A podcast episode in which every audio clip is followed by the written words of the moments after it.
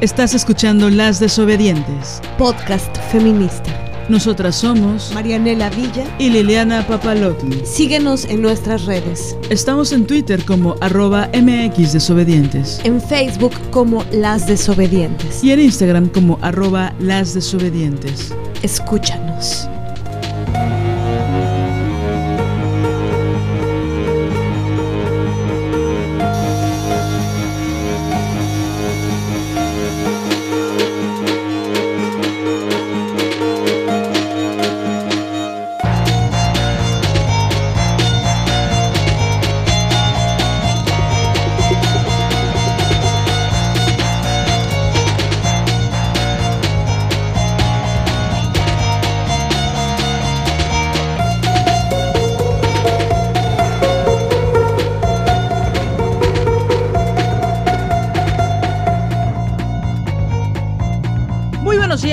Días, madrugadas, noches, media tarde, medianoche, hamburguesa y hot dog. Qué mal chiste me aventé. Estamos aquí en Las Desobedientes. Nosotras somos Marianela Villa y Liliana Papalotl. El día de hoy tenemos nuestra primera invitada de la segunda temporada, segunda, segunda. ¿Por qué insisto en hablar como de Vox FM? Es horrible, maldita adolescencia. Bueno, X, olvídenlo. Maldi- malditos ochentas. No, espérate, noventas. ¿Qué pasó, chava? o sea, sí nací en los ochentas. Oye, las de 17 así, ¿de qué serán los ochentas? Porque aunque no lo crean, hay chavas de 17 que nos escuchan. Bueno, hoy tenemos una súper, súper, súper invitada que se llama Joana Domínguez y que es una canta, cantautora, cantautora feminista, este, hace de todo. Iba a decir un detalle que ella me dijo en el WhatsApp, que no voy a decir de a quién le hacía coros, solo si ella lo quiere decir, pero yo no lo dije. Teatro musical, ha hecho, tiene un currículum que te cagas, cagas. Pero aparte de todo eso, es una mujer que queremos mucho, que admiramos mucho y que hoy vamos a hablar de un tema escabroso, porque en este podcast solo se habla de temas escabrosos, evidentemente, y lo hacemos sin querer. Pero, ¿de qué vamos? Ahorita, ahorita ya Joana se presentará y nos dirá y escucharemos su maravillosa voz, tal vez hasta nos cante, ¿no? Pero, Mucho gusto. ¿hoy de qué vamos a hablar, Mané? Bueno, pues hoy vamos a hablar de un tema que consideramos urgente eh, y tiene que ver con las relaciones en- entre mujeres, las relaciones, eh, los tejidos que se hacen a nivel eh, de, amistad y que, bueno, dentro del feminismo trascienden a, lugares políticos, ¿no? Tejido político que se hace entre mujeres. Pero bueno, las cosas cuando fluyen y, son maravillosas, solidarias, eh, sororas, eh, éticas, bueno, ahí, ahí es... em, ahí nos, nos sentimos bien con eso. El asunto es que queremos también articular desde, desde el otro lado, ¿no? Como un poco el, eh, el otro extremo de cuando esto no sucede, cuando, ¿qué pasa con, con la comunicación entre las mujeres? Una de las preguntas eh, claves que nos hacemos para articular este episodio es, ¿por qué la comunicación entre mujeres no puede ser directa? y sin agresividad, ¿no? Entonces, eh, alrededor de esto, bueno, hay muchísimos temas que queremos tocar. Eh, uno es eh, la comunicación o la no comunicación, la dificultad para comunicarnos entre nosotras, cuando hay agresividad soterrada, ¿no? Un poco encubierta de hablarnos como con cariñitos y decirnos este, palabras monas y bonitas, pero que abajo de ellas subterráneamente hay pues agresividad, eh, pues eso, soterrada. ¿Qué pasa con esto? ¿Cómo se articula aquí la, misoginia? Porque bueno, la misoginia la tenemos normalizada, interiorizada desde que nacemos. Nos enseñan a odiarnos a nosotras mismas y a odiar a otras mujeres. Entonces, dada la premisa de la misoginia, ¿no? Eh, y por supuesto, la, gran misoginia, que es la misoginia de los varones, eh, que son los que apuntalan este sistema patriarcal, por supuesto, ¿no? Entonces, todo, todo eso que pues nacemos con, con, con ello, ¿Cómo hace que nos relacionemos? ¿Qué pasa con la enemistad entre mujeres? Incluso desde la tierna infancia, ¿no? Eh, una, tiene historias con respecto a las amigas, al cómo nos relacionamos, a las enemistades, al córtalas. No sé si, no sé si esto es muy de los ochentas, pero el córtalas, ¿no? Y que pones los deditos juntos para, para ya no ser amiga de la otra. ¿Y qué es lo que provoca la enemistad? ¿Qué es ser una amiga? ¿Qué es ser una buena amiga? ¿Qué es la ética entre amigas? ¿Qué es la ética feminista? Esto es lo que vamos a tratar en este episodio. Y pues bueno, eh, le damos el, el micrófono y la palabra a nuestra querida y admirada amiga Joana. Bienvenida. Muchísimas gracias, Mané. Gracias, Lili. Yo estoy bien emocionada y contenta, orgullosa. Para mí es un honor estar aquí con ustedes, las admiro muchísimo. Y pues qué tema tan interesante, ¿no? Que se requiere profundizar, que se requiere poner en la mesa con, con bastante urgencia y que da miedo, porque al final no queremos ponerle en charola de plata al mundo misógino un tema para seguirnos atacando, ¿no? Como ven, las feministas también se violentan, ven, eh, estas cosas también pasan entre mujeres, porque por supuesto que pasan entre mujeres, porque, ¿qué creen? Somos seres humanas, ¿no?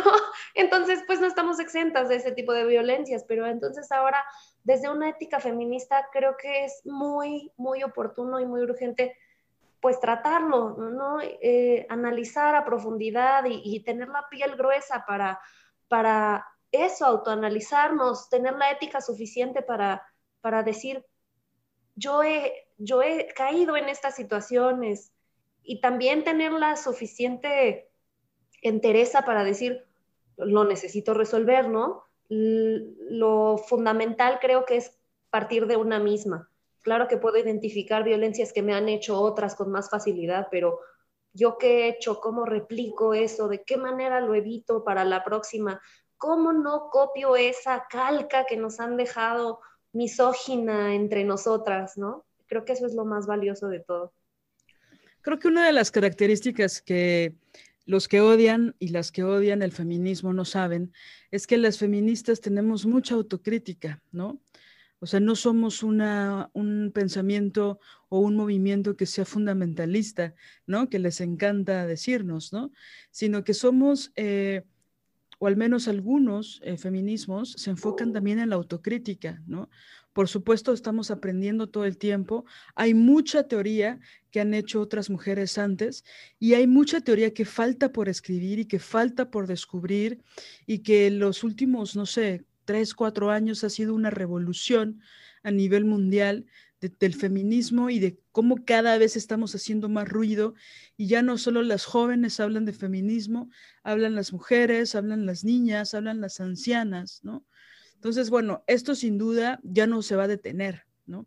Entonces, una de las partes fundamentales del feminismo, yo lo leo así, yo lo veo así, es la autocrítica, ¿no?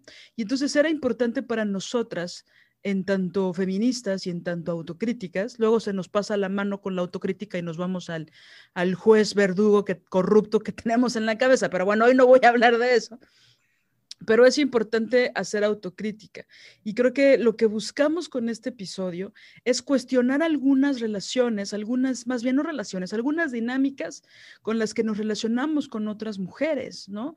Esto que decía Marianela, ¿no? La comunicación entre mujeres. ¿Por qué tenemos tanto miedo a ser eh, directas, claras, contundentes? Pensamos que ser, hablar directo es exactamente igual o es sinónimo de crear conflicto, de que queremos pelearnos, de que queremos gritarnos, de que, y no, una puede estar muy tranquila sin ser pasiva agresiva y decir claramente lo que piensa y cómo se siente, ¿no? con la intención de solucionar algún conflicto, ¿no? ¿Por qué nos cuesta tanto? Bueno, por supuesto nos cuesta un chingo por el patriarcado, ¿no? Porque las mujeres no podemos decir lo que pensamos, no podemos hacer lo que deseamos y un sinfín de cosas. Pero incluso entre mujeres, a mí siempre me ha desconcertado, lo he dicho en otros episodios, como el pacto patriarcal, el, el pacto que hay entre hombres es tácito es en secreto, ni siquiera se voltean a ver. Hay un, hay un acompañamiento secreto de muchos hombres, aunque no se conozcan, aunque no sean amigos, aunque no sean familiares, se unen contra el enemigo común, ¿no? Y las mujeres estamos educadas no solo para no unirnos, o sea, nosotros no conocemos el pacto entre mujeres, porque no voy a hablar de matriarcado, porque eso me recuerda a, a gente ignorante, pero lo que sí quiero decir es que nosotros estamos educadas para competir. Hay, yo he visto en ciertas mujeres una especie de excitación, ¿no? No, no es sexual ni erótica, una excitación cuando los grupos entre mujeres se separan, ¿no? Y eso es muy fuerte, ¿no? Porque pareciera que nosotras queremos que el patriarcado nos dé otra medallita, ¿no? Donde buscamos que los grupos fuertes de mujeres valientes se separen, ¿no? Y entonces pensamos muchas veces que esas actitudes o que esas separaciones eh, muy probables y que ya no, ya no podían seguir juntas son para la libertad o para una especie de libertad, ¿no? Y muchas veces, por supuesto no todas, pero muchas veces, pues sí gana el patriarcado, ¿no? Ahora, yo creo que es fundamental ponerle límites a toda la gente, yo misma le he tenido que poner límites a amigas mías, ¿no? Y algunas, por supuesto, siguieron siendo mi amigas, mis amigas y otras, por supuesto, lo dejaron de ser, ¿no? Entonces, bueno, eso como para empezar, ¿no? O sea, ¿qué es la autocrítica y por qué las mujeres nos cuesta tanto trabajo asumir que podemos tener una, una comunicación libre, sana y, por supuesto, valiente entre nosotras, ¿no? ¿Qué opinan de esto? Mm, a mí algo que me acabas de recordar con lo que me dijiste es que creo que yo, como muchas otras niñas, crecí eh, siendo educada, ¿no? Mi formación, mi socialización fue mucho para agradar. Agradece, di que sí, sonríe, ve, dale un beso, ¿no? Muéstrate, em, pues lo que se nos impone como niñas, a ser tiernas, a ser dulces, a apelar siempre a algo, eh, tierno, ¿no? Entonces, nunca me enseñaron a decir, no me toques, no me gusta que me hagas eso, aléjate de mí. Todas esas cosas son formas que yo tuve que ir aprendiendo conforme iba descubriendo otras cosas del mundo. Y algo que a mí me ayudó mucho a empezar a poner límites fue la frase, tú misma o nosotras mismas le enseñamos a las personas cómo, cómo deben de tratarnos. Entonces, al ser permisivas, cuando dejamos pasar por alto violencias, agresiones, incluso bromas hirientes o, cualquiera, cualquier cosa que nos haga sentir mal y lo dejamos pasar y no reaccionamos, ni pedimos respeto, ni ponemos un alto, pues estamos enseñándole que así está bien tratarnos. Eh, como que a mí entender eso me hizo un clic y hay un antes y un después en mi vida. Y claro que da miedo. Primero poner los límites da miedo porque no te educan para eso. Te entrenan en la indefensión, ¿no? Estamos, estamos educadas en, ser indefensas, en la femineidad, que al final pues es eso. O sea, la feminidad se trata de mantenerte sometida, mantenerte eh, nunca, nunca poderte defender, ¿no? No hagas demasiado músculo a la hora de hacer ejercicio, eso no es femenino, muy femenino es usar tacones para que no puedas caminar eh, cómodamente. ¿Qué otra cosa es muy femenina? Ser muy delgada, ocupa poco espacio, el menos espacio que puedas, casi ni existas, eso es súper femenino, ¿no? Entonces, eh, eh, las voces, las voces que en Latinoamérica tienden a ser muy así, muy dulces. Ahorita que estoy dando clases de doblaje me doy cuenta de cómo a, tantas alumnas les cuesta trabajo encontrar, profundizar, profundizar su propia voz, encontrar sus graves, su voz seria, su voz eh, que apela a alguna autoridad, ¿saben? Casi, casi siempre no pueden, porque es como, es que ¿cómo hago eso? Porque claro, nos enseñaron a estar así todo el tiempo, porque pues esa es la feminidad que se busca, ¿no? Eh, hay, muchas cosas en nuestra corporalidad que no están entrenadas para podernos defender y a mí lo que me ha servido mucho, eh, pues es, es empezar a, poner límites, aunque me dé miedo y, y, no me gusta la manera en la que me estás mirando. Eh, por favor, no me toques así. No te me acerques tanto. Ese tipo de frases que tenemos que entrenar, que a lo mejor suena tonto, pero solo con, con decirlas en tu mente, que al final eso, pues ya imaginarte una experiencia así, ya es estar entrenándolo, eh, sirve para empezar a poner límites, creo. Me recuerdas eso de, aunque sea pensarlas, que eh, hace poco hablaba con unas amigas de, de cómo decimos unas frases muy contundentes, muy claras, con la sintaxis perfecta, con las palabras correctas, sin, sin quedarnos calladas, sin, claro, a los dos segundos nos damos cuenta de que estamos en la regadera, ¿no?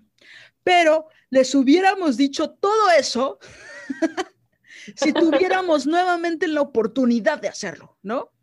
Y entonces es muy fuerte, ¿no? Es decir, por supuesto yo me reconozco en esa, ahora sí que como dicen, no es chiste esa anécdota, por supuesto que me recuerdo ahí, ¿no? De todavía hasta la fecha, ¿no? Justo hoy en la mañana estaba pensando en un, en un pendejazo que en un teatro, en un estreno, me estaba chingando y me estaba chingando y como la gente que no sepa qué es un estreno en teatro, pues, uta, o sea, sientes que se va a caer la bomba atómica y que tú tienes que ponerte abajo para resolverlo, ¿no? Para, para defender a la humanidad. Un poco así, pero en un teatro de 50 personas, ¿no?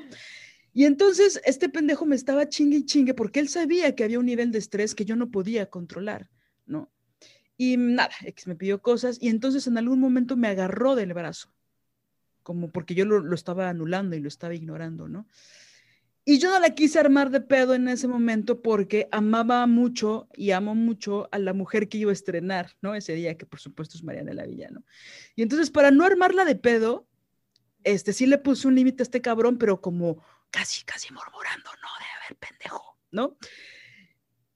Y hoy en la mañana así me ultraconecté con eso y dije, no mames, todo lo que le pude haber dicho ese güey, ¿no? Por supuesto yo lo hice porque porque Alina estaba ensayando, porque Marianela le estaba calentando el cuerpo, ¿no? O sea, era como, híjole, ahorita sí, no es que me quede callada, pero no le voy a decir todo lo que estoy pensando, ¿no? Porque también esto es, porque, por un lado, porque soy muy profesional, chingada madre, y por otro lado, porque amo mucho a las mujeres que están arriba del escenario, ¿no? Entonces no las voy a chingar por culpa de este machín pendejo, ¿no? Pero bueno, hoy me estaba machacando la cabeza pensando en todas las cosas que le pude haber dicho este güey, pude haber levantado una queja, su jefa lo hubiera destrozado, ¿no?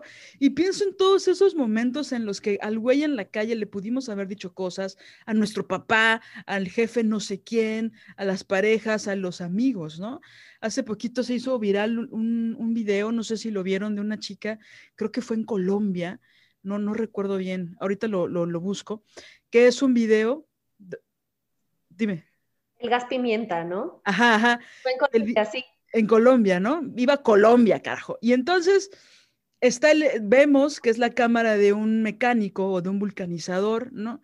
Algo le dice, seguro súper grotesco, después conociendo más la historia, resulta que ella cada vez que pasaba, la, chica cada vez que pasaba, él, ella, él la, la violentaba verbalmente que los que saben y las que saben, la violencia verbal está totalmente relacionada con la violencia psicológica. Entonces, no es poca cosa, y sexual, claro, no es poca cosa lo que pasaba casi todos los días. Entonces, un día, que es lo que, que es el video que se volvió viral, él le dice algo y ella no, no dice nada, ya trae su, su gas pimienta en la mano y lo rocía al pendejo, ¿no? Con, en, los ojos, ¿no? Y por supuesto, me puse a leer algunos comentarios porque no tengo estómago para leer más pendejadas, pero muchos decían, bueno, es que no le dijo nada a ella, o sea, ni siquiera le dio, le dijo una palabra, ¿no? Simplemente llegó y lo roció. Yo pensaba, estos pendejos no tienen idea de lo que es el acoso, ¿no? O sea, por supuesto, ¿para qué le dices algo? Vas y te defiendes, ¿no? Sí le dice algo. Claro. Le grita. No con palabras. No, no, no, no le dice. ¿Ella? Ella no le dice. No, no, no. Él la, la jode, le dice algo. pero la crítica en los comentarios era porque ella ni siquiera le dice nada a él. Ellos asumiendo que es la primera vez que pasa. Ahora, si fuera la primera vez, a la chingada, que le hagan un busto a ella en el, en el Zócalo de Bogotá, carajo, ¿no? pero por supuesto era una acción que se repetía. Cotidiana. Exacto, ¿no? Entonces, bueno, pienso en estas cosas, ¿no? Que, o hay amigas, ¿no? Tengo amigas que han hecho cosas a mis espaldas, ¿no? Sin avisarme, cosas que me afectaban directamente y que en su momento cuando me enteré, para evitar conflicto, no les dije lo que pensaba, ¿no? Cinco años después. Sí, y aquí se me, se me ocurren dos ideas que, quiero relacionar y que me, nos digas, Joana, cómo las piensas tú. Una de ellas es eh, el asunto este que mencionaste, importantísimo de los límites, ¿no? Y que en mi experiencia, eh, considero que a veces me cuesta trabajo poner límites eh, bueno, eh, digamos que el gran pilar de por qué me cuesta trabajo poner límites es porque no nos socializan para ponerlos, no nos enseñan a decir no, así de simple, ¿no? Este, tenemos que decir sí a todo y aunque tengamos la bota en el cuello, hay que sonreír y decir, ay, cariño, ¿no? Este, pero, pues digamos que ese es el gran pilar. Pero por otro lado, algo que yo he observado en mí es que los límites me cuestan por, este como carácter em, o esta característica que de pronto puedo tener dubitativa en relación con la ética. Es decir, como que pongo, eh, relativizo el asunto, dudo, ¿no? Porque también pienso que las personas que nunca dudan, que siempre saben lo que son y lo que, ¿no? Estas personas que dicen, yo sé lo que soy y lo que pienso es, ¿no? Que, creen que sus razones son las únicas, que justamente son los más reaccionarios o reaccionarias, ¿no? Que no hay posibilidad de, de equívoco, de estar en falta. Entonces, para mí la duda sí es vital, decir, ¿estaré siendo estaré, estaré, siendo chida o no, estaré siendo ética o no. Entonces, esta característica dubitativa que creo que es importante para no ser reaccionaria, es importante para construir una ética mucho más eh, sólida, fuerte, también creo que a veces me juega en contra.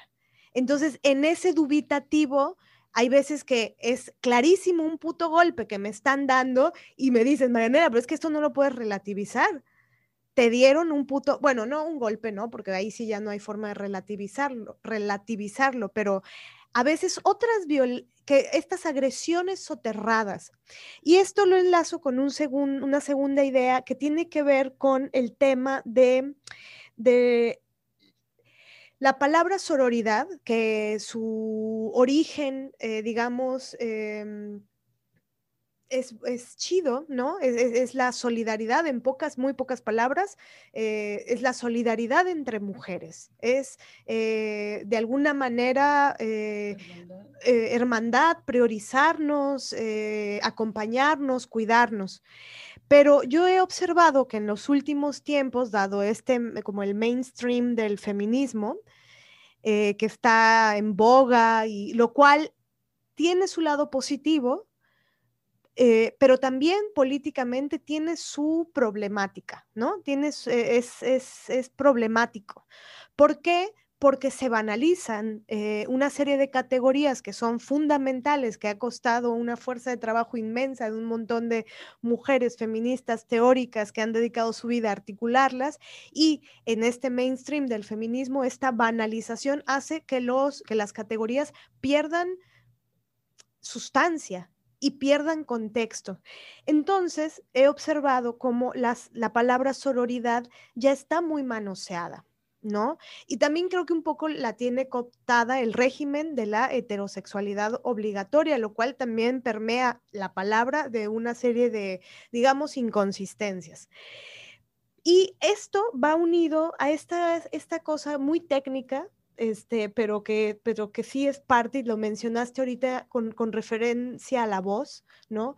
Este enseñarnos a ser dulces, ¿no? A, a, ser como muy lindas, utilizar palabras súper suaves, pero súper suave te digo y te chingo la puta madre, ¿saben? Entonces, eh, de, de, qué forma, este, cómo poner un límite ante una alguien que nos pone, que, que nos dice algo de una manera súper dulce, pero Dulce nos está jodiendo y se está metiendo con nosotras. No sé qué piensan de esto, de lo dubitativo y de esta otro, de la sororidad, cómo se ha manoseado. Yo quiero hablar de, así como eh, pronto, este, mm, del hubiera, de la técnica ninja y de la intuición. Eh, hay una frase muy famosa que dice, el hubiera no existe, pero según mi psicoanalista, el hubiera es un espacio de entrenamiento, porque seguramente una experiencia que ya viviste o una muy similar va a repetirse y el hubiera te sirve para entrenar qué harías, sí, ¿no? Entonces, em, pues muchas veces el hubiera nos salva de futuros eh, momentos en los que vamos a tener que superar una, o poner un límite, ¿no? El hubiera parece premonitorio, ¿no? Sí, en este caso sí creo muchas veces, sobre todo hablando de temas feministas, el hubiera va a ser básico para la siguiente que vas a hacer. Em, luego de lo, de, de, lo intuitivo, creo que a nosotras nos enseñan mucho a desconectarnos de eso, a dudar, precisamente como dices, Marianela, creo que no eres la única. Digo, yo he hablado de esto con amigas y de verdad que es bien común que sea como, te están bulleando o te están agrediendo, se están burlando de ti y es como, no, ¿fue a mí? ¿En serio? No, no creo. O sea, y que lo dudes es porque no confiamos de eso que nos está haciendo sentir mal, te está haciendo sentir mal, es por algo, confía. ¿Qué vas a hacer? Reacciona. Muchas veces es quitarte simplemente, muchas veces es este, contestar de alguna manera, ¿no? Eh, tengo una amiga que a lo mejor esta, esta te sirve a ti, Marianela, y bueno, a las compañeras que nos estén escuchando, a mí me ha servido un montón, que es la técnica del ninja, que se supone que eh, es una mentira o es una... Mm, es demasiado simplificado pensar que toda la violencia es violencia porque sí y ya. No, realmente pues sí hay niveles, ¿no? No es lo mismo que alguien te diga una palabra ofensiva a que te acuchille, ¿no? Ya yéndonos a un caso muy extremo. Entonces, la técnica del ninja eh, de mi amiga Alicia Cafuri es que vas aumentando el nivel, o sea, no si, si eh, un señor en la calle te silba y te está acosando de alguna otra manera, no vas a ir a enterrarle un cuchillo en el cuello, pero probablemente algo que llegue a ese nivel de defensión ¿no? Algo que no te ponga en riesgo, pero al mismo tiempo sea como una medida justa para detener esa agresión. Esa es como la del ninja. Y si va aumentando, tú también tienes que saber cómo irlo aumentando. Y justo por eso, porque a ellos, mientras como la socialización masculina es aumentalo hasta que tope, y a nosotras es no te vayas muy lejos, por eso estás en defensión, porque ahí hay un, eh, no puede haber un contrapeso, ¿no? Porque nos ganan en, cuanto nos, nos, quieren atacar y nosotras no tenemos la fuerza suficiente para podernos defender. Y creo que ahí está una de las claves más importantes, que es la autodefensa feminista. Me recuerdas cuando, o sea, como esta educación que a los hombres los educan para defenderse y entonces hacen esto de, alguna vez lo, lo escuché de mi papá, ¿no? bueno, escuchaba cómo mi papá educaba a mi hermano que es mucho más joven que yo, a defenderse, ¿no? Pero no a defenderse ante la vida, puntualmente, o sea, no simbólicamente, sino literalmente a cómo tenía que cerrar el puño para golpear. Y él, mi hermano tenía seis años, siete años, ¿no? Entró a la primaria y era como explicarle eso, ¿no? Y después eh, leí algo similar en, en el libro de Marina Castañeda, ¿no? Porque ella habla mucho de cómo esta separación de géneros eh, hace, es el detonador eh, descomunal del machismo y de, ¿no? O sea, en el momento en que tú separas a hombres y mujeres y les dicen a los hombres que son mejores que las mujeres, ahí es la piedra angular del origen del machismo, ¿no? Y entonces Marina también dice que, que los niños en los recreos, en la primaria, por instinto y por educación y por socialización, cierran el puño todo el tiempo para que cuando venga el madrazo ellos ya estén listos para defenderse. Mientras que nosotras, en el recreo, exacto, no estamos bailando o estamos cuidándonos que la falda no se suba arriba de la rodilla, estamos cuidando que no se nos vean los calzones, estamos cuidando no parecer putitas a los 6, 7 años, porque a esa edad nos lo empiezan a decir, cuando los niños en realidad lo que están haciendo es cerrando puño para defenderse mientras nosotras estamos cargando un bebé, ¿no? Que le llamamos nenuco, ¿no? Bueno, Marianela le llamaba Nenuco, yo le llamaba Kevin, pero bueno, es otro tema. Este, ¿saben? O sea, ese es el nivel. A los seis años. Por supuesto, a los 30. Nosotras seguimos, digo, muchas, buscando que la media ya se, ya se, ¿no? Ya se fue hasta el pie, ¿no? Que no se nos vean los calzones y ellos están defendiendo su, pues no sé, su oficina de CEO, ¿no? Están defendiendo su ascenso, están defendiendo que van a la luna, están defendiendo que, que, construyen puentes, están defendiendo, ¿no? Un país, una nación, están defendiendo a la humanidad en Nueva York, cosas así que hacen los hombres, ¿no? Mientras nosotras estamos defendiendo nuestra cocina, ¿no? O nuestra feminidad, o, las arrugas, nos estamos defendiendo de las, cicatrices, nos estamos defendiendo de las em, canas, nos estamos defendiendo, ¿no? Nos estamos defendiendo del último grito de la moda, nos estamos defendiendo de esas cosas. Cuando los niños a los seis años estaban cerrando el puño, ¿no? Entonces, es brutal, porque ahorita Mariana le decía, es que ni siquiera podemos decir no, no, es que no, no podemos. Parece ilógico, ¿no? O sea, como, como dice Despentes, ¿no? Cuando ves en cine eh, lo que los directores o los guionistas escriben de lo que harían si un hombre los violara, pues regularmente acaba en escena de Tarantino, ¿no? O sea, lleno de sangre, con una venganza descomunal, porque los hombres piensan que la transgresión de una violación equivale a la venganza de muerte.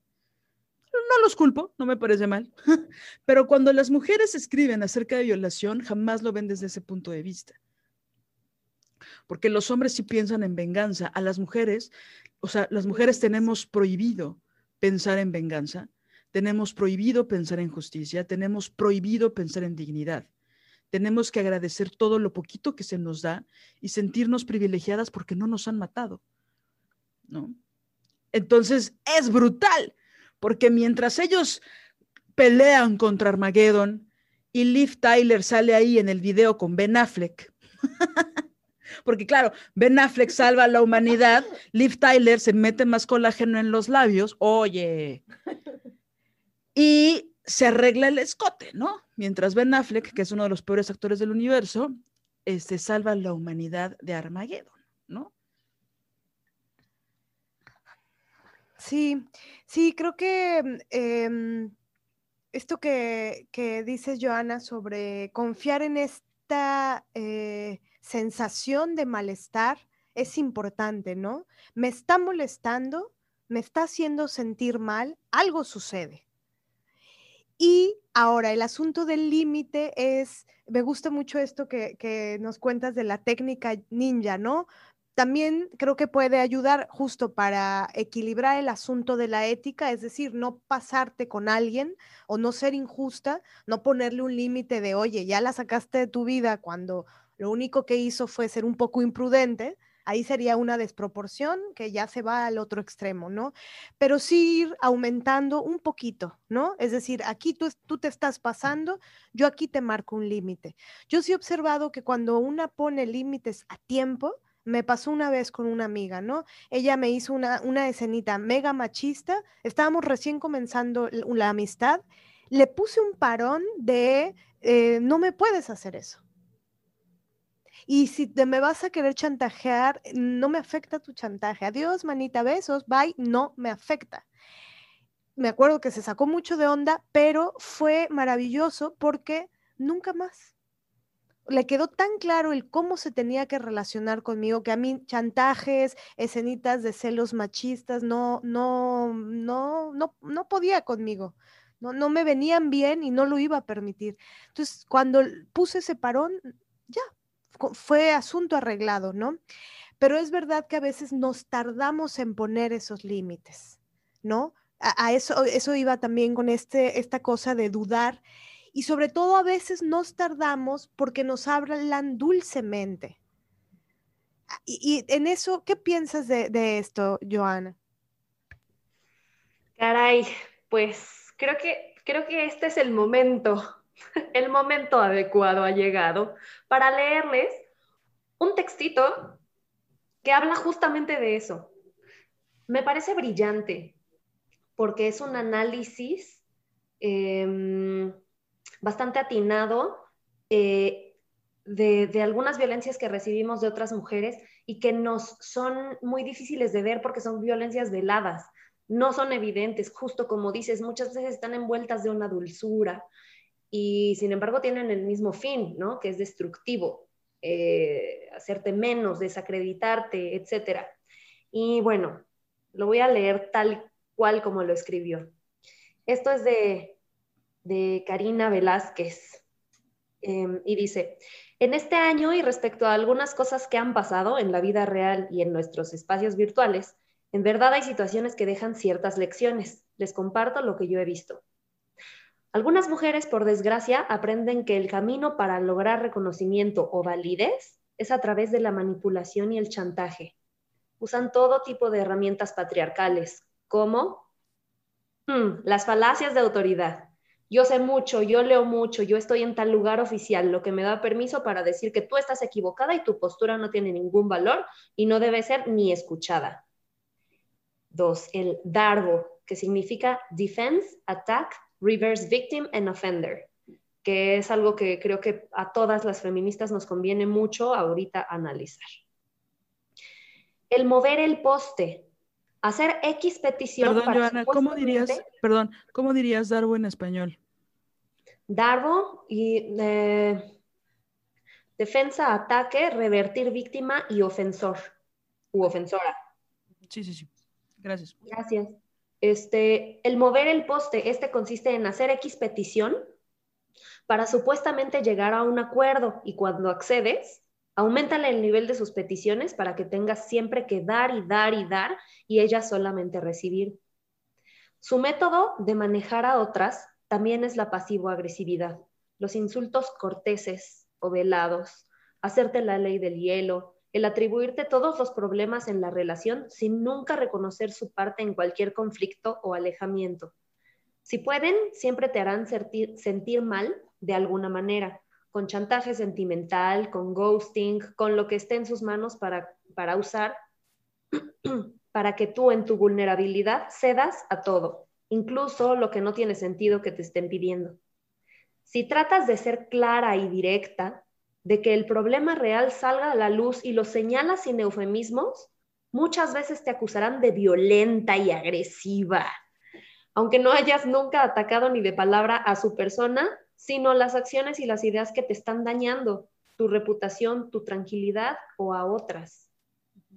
Aguas, hay que abrir los ojos a estas prácticas. Fíjense cuando se lo hagan a otras y tengan mucho cuidado, porque si alguien que tienen en su círculo de amigas se lo hace a otra persona, si ustedes llegan a un momento en que algo no es tan de acuerdo, se las aplicarán a alguna o, le aplican la, ay, perdón, les aplicará alguna o todas estas tácticas. No crean que años de estar a su lado y apoyarlas las salva. Esas personas son chupasangres emocionales, usan y tiran y siguen con quien está en la lista, ya que se deshicieron de una persona. Por desgracia, como mujeres, como por socialización se nos enseña también a hacer las cosas indirecta y veladamente, muchas veces ni siquiera verán todo, todo esto, a menos que estén absolutamente atentas y escépticas. Y aunque sí es feo, aunque sí es patriarcal este tipo de situaciones, hay que reconocerlo para saber protegerse. No digo que ataquen, sino que se protejan. En estos tiempos en que con retórica, palabras rimbombantes que parecen tener sustancia y verdad, teorías falsas, entre otros métodos, te quieren hacer perder el centro de lo que es importante para ti y por qué tomas cierta postura. Eh, y por qué tomar cierta postura no está de más cuestionarse estas cosas.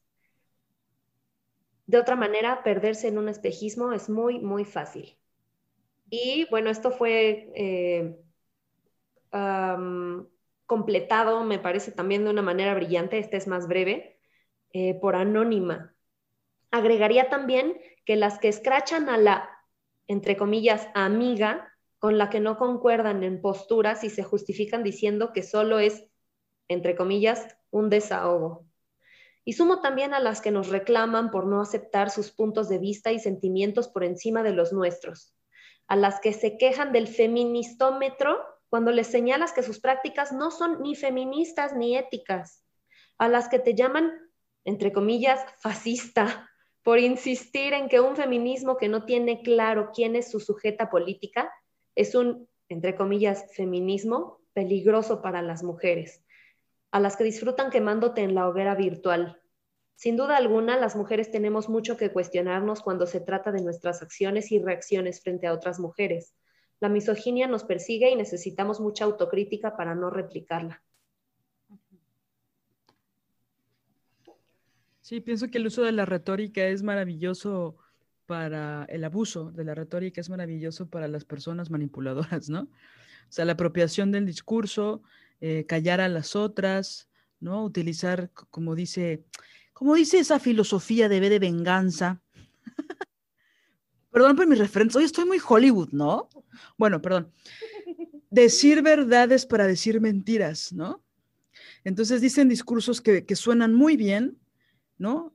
Que muchas mujeres hemos defendido, que nos ha costado defender, porque como bien sabemos, tener una postura es lo peor que te puede pasar, porque no solo la tienes que defender todos los días, según el patriarcado y la sociedad, sino que aparte no te puedes contradecir, ¿no? Una toma una postura y automáticamente una se tiene que volver perfecta, ¿no? Porque si no... 100% congruente en absolutamente cada uno de tus pensamientos, decisiones, acciones. Adentro de la cama, fuera de la cama, en el podium, ¿no? En los escritos, en, la cena navideña y en este, los baby showers tienes que ser congruente, ¿no? O sea, es una cosa así súper esquizoide, ¿no? Porque tener una postura está cabrón. Por eso la mayoría de la gente es tibia, ¿no? Ahí está la comunidad cabretera de la Ciudad de México, ¿no? Para demostrarlo. Pero bueno, este, la tibieza, ¿no? la tibieza de la gente que va acumulando este, poderes y saberes de otras personas, ¿no?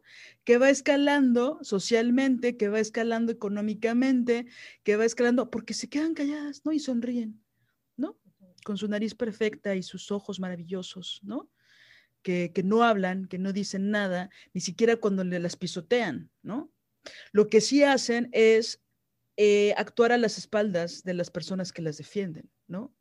Lo que sí hacen es no tener una postura y defenderla de las agresoras o de las encubridoras o de las personas que abusan de su poder. Eso sí lo hacen y lo saben hacer bien, ¿no? Y yo detesto tanto ahorita que hablabas del hubiera, ¿no? Que aparte es una cosa que te dicen en la, secundaria, ¿no? De, el hubiera no existe y hay una falsa superioridad moral, ¿no? De esa gente. Claro, lo dicen en la iglesia y las mamás también lo dicen pero es esta cosa de, eh, prefiero pedir perdón a pedir permiso, ¿no? O sea, ya sé que me vas a putear porque lo que hice fue antiético, pero de todos modos lo iba a hacer.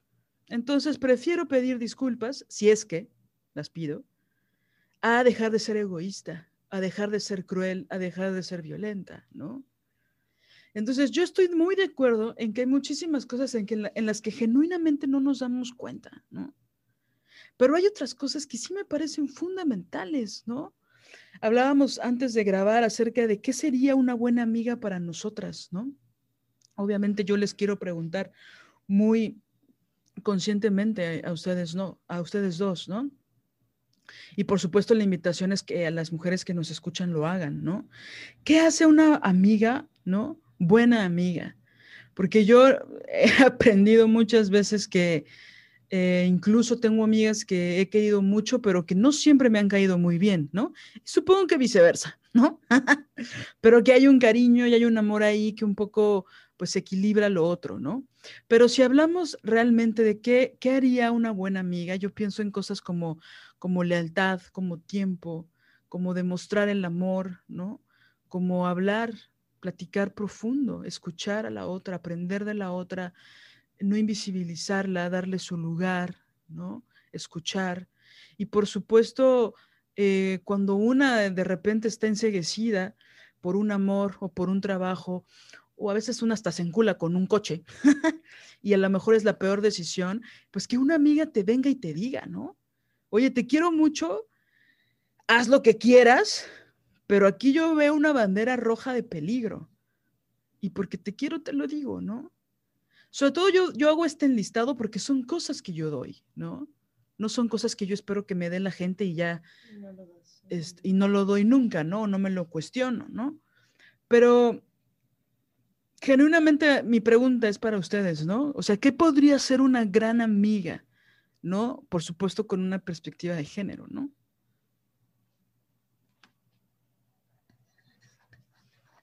Ah, este, mm, híjole, a mí principalmente me dejaste pensando mucho. Em, ¿Qué haría una buena amiga? Híjole, sí, claro, el término de lealtad también me viene a mí a la mente.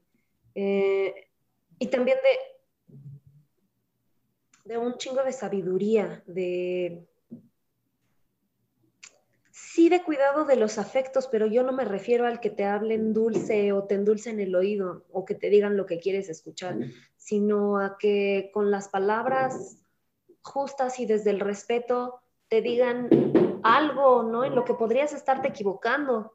Eh, de entrada que te crean, ¿no? Ahorita, eh, ahorita que estamos discutiendo este tema, me doy cuenta de, que una amistad que sentí perdida hace poco, sentí que se perdió hace poco, realmente ya tiene un buen rato que se perdió porque ya ni siquiera mis te quiero, te admiro, te aprecio, te respeto, eran creídos por una mujer que nada más por no tener la misma postura o porque yo era demasiado directa al expresar mi manera de pensar, eh, no sé, se lo decidió tomar personal y entonces fue ya una cosa muy este, contra mí, ¿no? Entonces, pues, ¿qué valor puede tener una amistad si le dices a alguien te quiero y te contesta no te creo? ¿No? No te creo. ¿De dónde viene ese no te creo? Pues porque no piensas igual que yo o porque no sé, no sé de dónde viene. Y, si es de algún lugar muy válido, ¿por qué no se expresa? ¿Por qué no hay ese lugar para decir, mira, no te creo porque hiciste tal y dijiste tal y te contradices y eres una pinche incongruente y entonces ya no puedo ser tu amiga? Bueno, lo podemos hablar, ¿no? Hay, hay, hay una sustancia con la que trabajar. Pero si no hay ni eso, Híjole, creo que yo me fui a lo que no se debe, ¿verdad? Pero me dejaste pensando en eso. Creo que parte de las definiciones de qué es, cuando no sabemos qué es, un gran camino es qué no es, ¿no? O sea, ¿quién soy? Ay, cabrón, espérate, ¿no? O sea, es súper filosófico, ¿no? Pero podríamos empezar con quién no soy. ¿No? Para poder saber qué soy. Y creo que va de la mano con esta respuesta, ¿no? A lo mejor no sé que sí, pero sí sé que no. Sobre todo porque hay momentos en que en la vida, o sea, no es lo, no es lo mismo que pensamos ahorita lo que pensamos a los 15 años, ¿no? O a los 10 años, ¿no? O sea, a los 10 años nuestra visión probablemente de amistad era otra, ¿no? Si a los 10 años tenías amigas, si no, pues no. Pero este, conforme va, y seguramente a los 60 pensaremos otra cosa, ¿no? Yo quiero que mi amiga haga esto, ¿no? O por ejemplo, algo que para mí es fundamental dentro de mis amigas es, no le hables a mis agresores, ¿no? No trabajes con ellos. Yo sé que te dan visibilidad y te dan trabajo, ¿no? Como le dije a una ex amiga, ya saben que a mí me encanta hablar de mis ex amigas, este, ¿cuánto te paga? ¿Cuánto te paga mi agresor? Te paga por función, ¿no? ¿Cuánto te paga? Yo te lo pago. ¿Eso cuesta nuestra amistad? Esos seis meses que te va a dar trabajo, cuesta nuestra amistad, yo te lo pago, ¿no? O sea, creo que algo que no me gustaría es que mi amiga le pusiera precio a nuestra amistad, ¿no? Por supuesto, se lo dije con todo el dolor de mi corazón, ¿no? Porque ella le estaba poniendo un precio. Para ella era más importante dar funciones con un pendejazo que seguir siendo mi amiga y haciendo funciones conmigo, ¿no? Entonces ella le puso un precio, muy poquito, aparte se vendió muy barato, pero bueno, le puso un precio a nuestra amistad, ¿no? Entonces sí pondría en mi lista, pues que no le ponga, sino en rojo, que no le ponga precio a mi amistad. Sí, creo que hace poquito tuve una eh, plática con una gran amiga y le contaba de mi, pues un, gran conflicto que tuve, lo, de hecho lo hablamos en el episodio pasado, creo que fue, o el antepasado, mi penúltimo amigo hombre, este, mm, eh, tuve ahí un, problema con él porque él insiste, insistía en, el asunto de, de hablarme eh, de decirme cosas como el matriarcado. Estoy leyendo cosas sobre patriarcado y matriarcado, ¿no? Fue el que me dijo que, que, anexáramos el perdón en la agenda, eh, las feministas. Bueno, él. Entonces le conté a esta amiga Este, y ella me dijo algo que se me hizo muy, muy chido. Me dijo, lo que pasa es que independientemente de la sustancia de lo que, de, mm, lo que están hablando, él sabe que a ti te importa mucho eso. Y ella me dijo, incluso tú y yo podemos tener ciertas diferencias, pero yo sé que hay temas que si yo los toco, te voy a herir. Entonces, aunque yo piense algo diferente que tú en un tema que que no es a, fuerzas eh, hablarlo o no así, ¿no? ¿Para qué? Por, qué voy y te jodo con eso?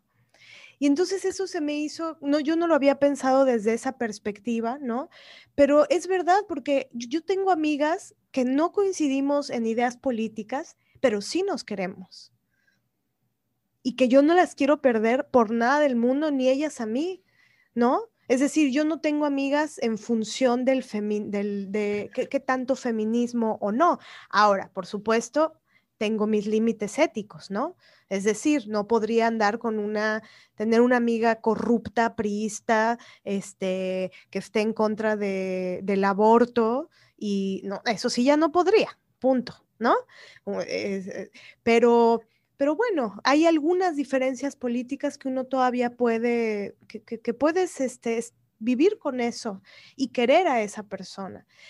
Pero este asunto de si yo sé que a ti te importa mucho, ¿por qué te voy a ir a joder con unos audios diciéndote de un tema que sé que te va a reventar el estómago?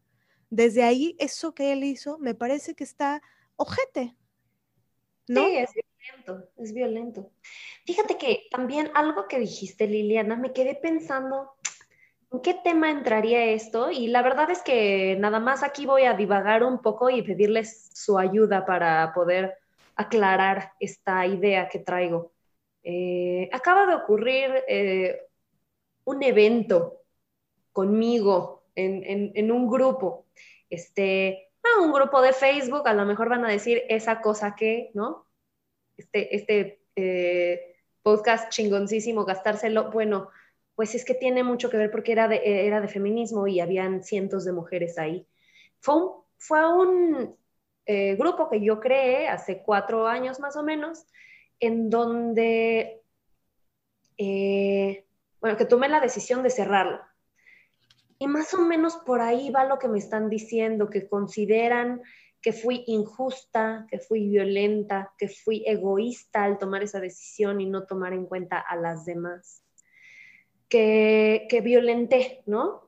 Me quedo pensando en esto, violentar, híjole, me recuerda como que a varios cuentos en donde, en donde, pues, no le llamaría yo violencia, pero bueno, ok, pongámonos en esto, a través de la violencia se decide cortar demonios, eh, eh, eh, estás haciendo un bien a lo mejor a, través de algo doloroso, de algo abrupto, de algo drástico, pero no veo por qué dejar adentro de un grupo en llamas a mujeres que se pueden quemar, ¿no?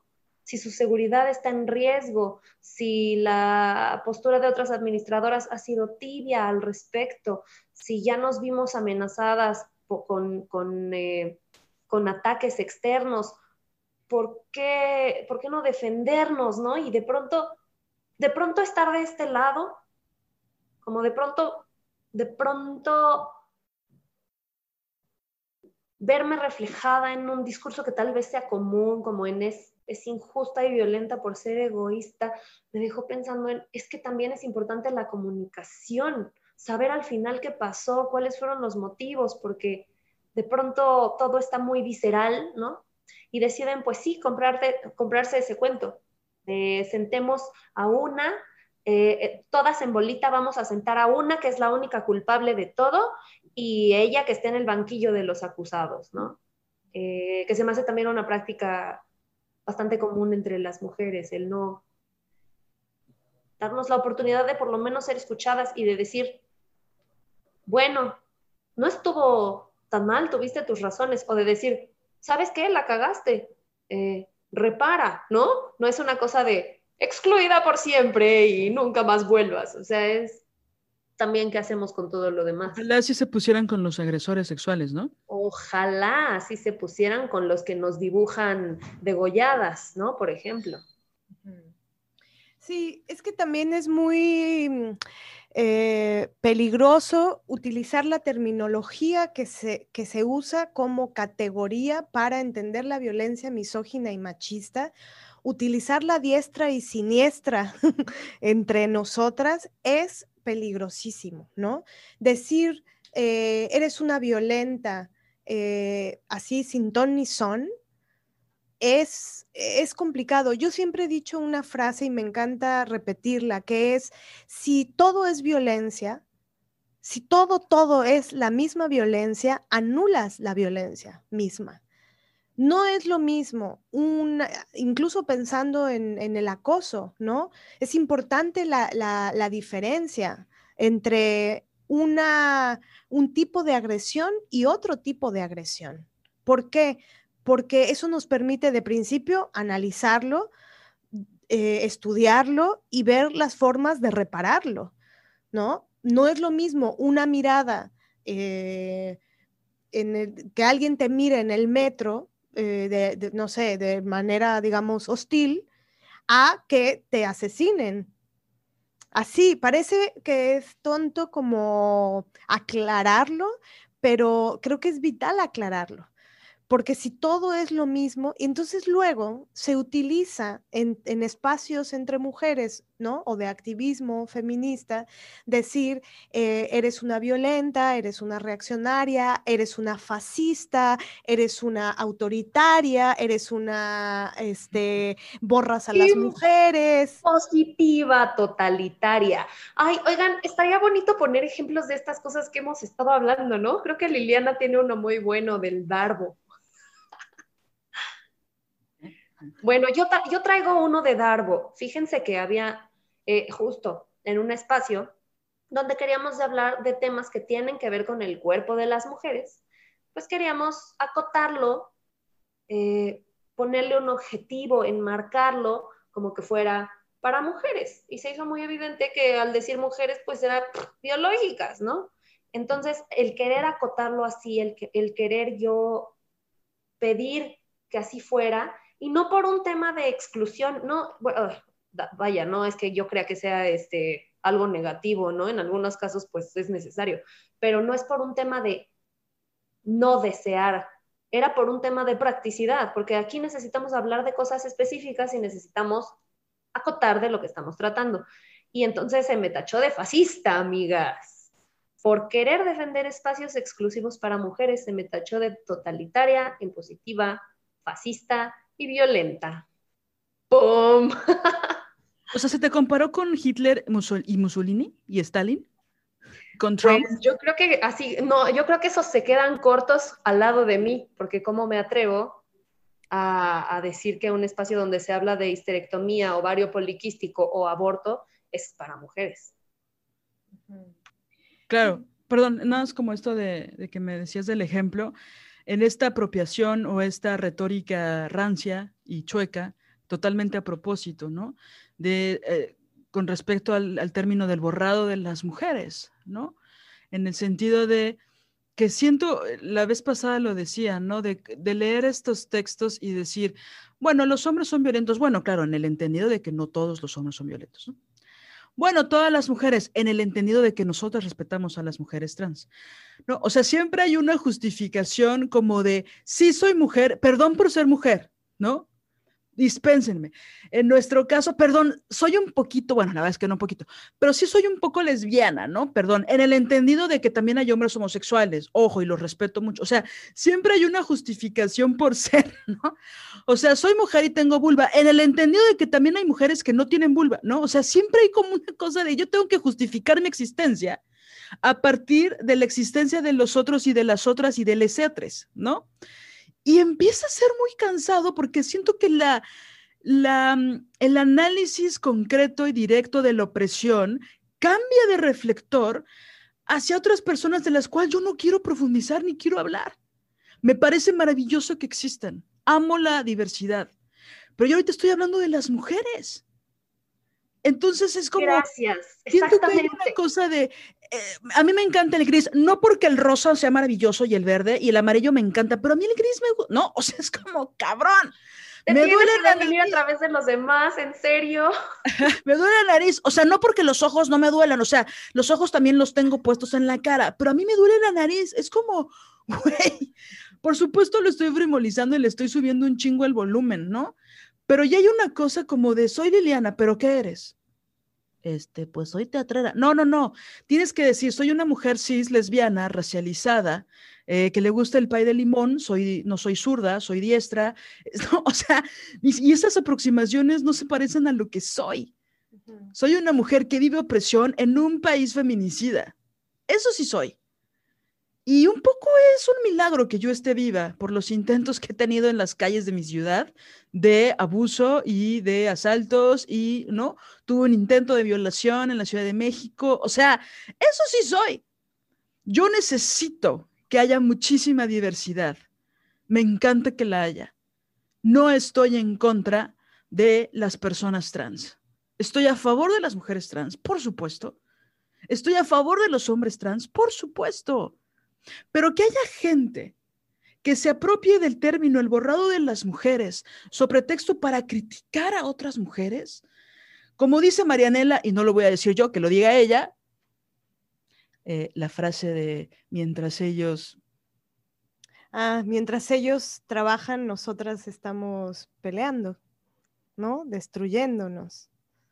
Entonces yo quisiera que alguien se peleara cabrón en redes porque agredieron a una lesbiana, que aparte de todo es prieta. Me encantaría verlo. Porque las que estamos mega invisibilizadas, por supuesto, somos todas las mujeres, pero todavía más las lesbianas, ¿no? a mí me encantaría que hubiera un movimiento prolésbico, ¿no? En el entendido de que solo las mujeres podemos ser lesbianas. Entonces, porque ser lesbiana es una cuestión muy, muy política. Ya sé que mucha gente está pensando, pero estás hablando de lo sexual, estás hablando de que las mujeres cogen con mujeres. Por supuesto que estoy hablando de las mujeres que cogen con mujeres, por supuesto. Pero también, porque por supuesto no voy a dejar de hablar de la rebeldía de renunciar al régimen heterosexual. O sea, coño, ¿no? Pero también estoy hablando de cómo nos estamos rebelando ante el régimen que nos controla y nos oprime. Aunque los hombres no sean machines, que, bueno, nunca he conocido a uno, pero aunque no lo fueran, todos se privilegian, todos se benefician del machismo. Por muy empoderada que sea la mujer, cualquiera que ustedes me nombren, Hillary Clinton, blanca, heterosexual, ¿por qué perdió las elecciones? Britney Spears, ¿por qué perdió su carrera? J.K. Rowling. heterosexual. Exacto, ¿no?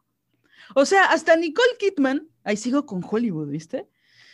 Agradeciéndole a Tom Cruise que gracias a que se casaron, a ella no la violaron los productores gringos de Hollywood. Cuando Tom Cruise, si alguien está loco en este mundo es Tom Cruise, ¿no? O sea, y es un violentazo, ¿no? Pero incluso Nicole dice, no, pues gracias, cabrón, ¿no? Porque como me veían contigo y pensaban que eras mi dueño, estos cabrones no me violaban. Gracias, güey. ¿No? Sí, tiene lógica. No, por supuesto, o sea, Nicole tiene toda la razón del mundo, ¿no? Entonces, seguir... Rowling. Exacto, seguir con... Rowling, que, que, que, en su texto es clarísima su postura, que está criticando una parte muy específica de, de la parte de la autoidentificación, y no, la quisieron tachar de transfóbica, bueno, tampoco todo el mundo, ¿no? creo que la mayoría del mundo entendió que su mensaje era muy claro, pero, pero sí una parte del transactivismo misógino no la bajó de transfóbica. Y, creo que ese tipo de cosas pues sí dañan mucho a los movimientos, porque es como dice Marianela, cuando todo es violencia, nada es violencia. Claro, y, y, por supuesto que me parece muy político decir que soy una mujer prieta, racializada, lesbiana. O sea, no quiero quitar esas categorías. Sin embargo, pienso que ya hay una suerte como de manipulación y de retórica rancia de las personas que se quieren apropiar de nuestros discursos solo para violentarnos. O sea, si hace dos años, ¿no? La violencia era típica contra las mujeres, me parece muy loco que en menos de dos años que ahora había un fulgor muy cabrón del feminismo, ahora las progres o los progres o les progres nos digan que somos unas violentas fascistas, que Mussolini se queda pendejo porque nosotras decimos que somos mujeres y que queremos espacios separatistas y que queremos espacios de mujeres para hablar de mujeres, ¿no? les digo algo, a lo mejor, híjole, a ver si no me meto en problemas, pero eh, yo creo que esas estrategias también están muy guiadas por esto de mover el poste. Por ejemplo, ¿por qué habría yo de definirme? O sea, yo, yo, yo me asumo como mujer, yo me defino mujer, yo me sé mujer. Tengo una base material para saber que lo soy. ¿Por qué me tengo que definir a través de otros con el prefijo cis? Yo no estoy de acuerdo con el género, el género me oprime. Yo estoy de hecho bastante en contra de, lo, de, todo el estereotipo de lo femenino y no lo asumo de lo que no me he podido liberar, pues ni modo. Eh, también porque vivo en un régimen capitalista y porque cuando no asumo esos estereotipos de género muchas veces tengo consecuencias bien negativas en mi vida. Pero eso no significa que yo me identifique con mi género, se me hace una mamada. como, o sea, ¿por qué voy a cumplirles ese capricho de identificarme a través de ellas cuando yo simplemente soy una mujer? Y también yo exijo que se respete, ¿no? De pronto sí es como respeta mi pronombre, pero ellos no pueden respetarnos a nosotras siendo mujeres. Eso es movernos el poste y esa es una estrategia patriarcal muy misógina. Sí, que al final siempre es la definición en base a otros, ¿no? O sea, yo lo que pienso, por ejemplo, esto de los espacios solo para nosotras, que, que a ellos ellos no lo soportan. Ellos eh, se enervan porque tenemos reuniones en los que solo estamos mujeres hablando, ¿no? Por ejemplo, con el taller de las Ofelias siempre están los aparecidos, ¿no? Hombres eh, que, que preguntan, ¿y ustedes de qué hacen ahí? ¿Ustedes por qué se reúnen? O hombres que se me acercan para decirme, oh, el proyecto de las Ofelias es grande, si quieres yo lo puedo fotografiar. Es así de, por supuesto que sé que es grande.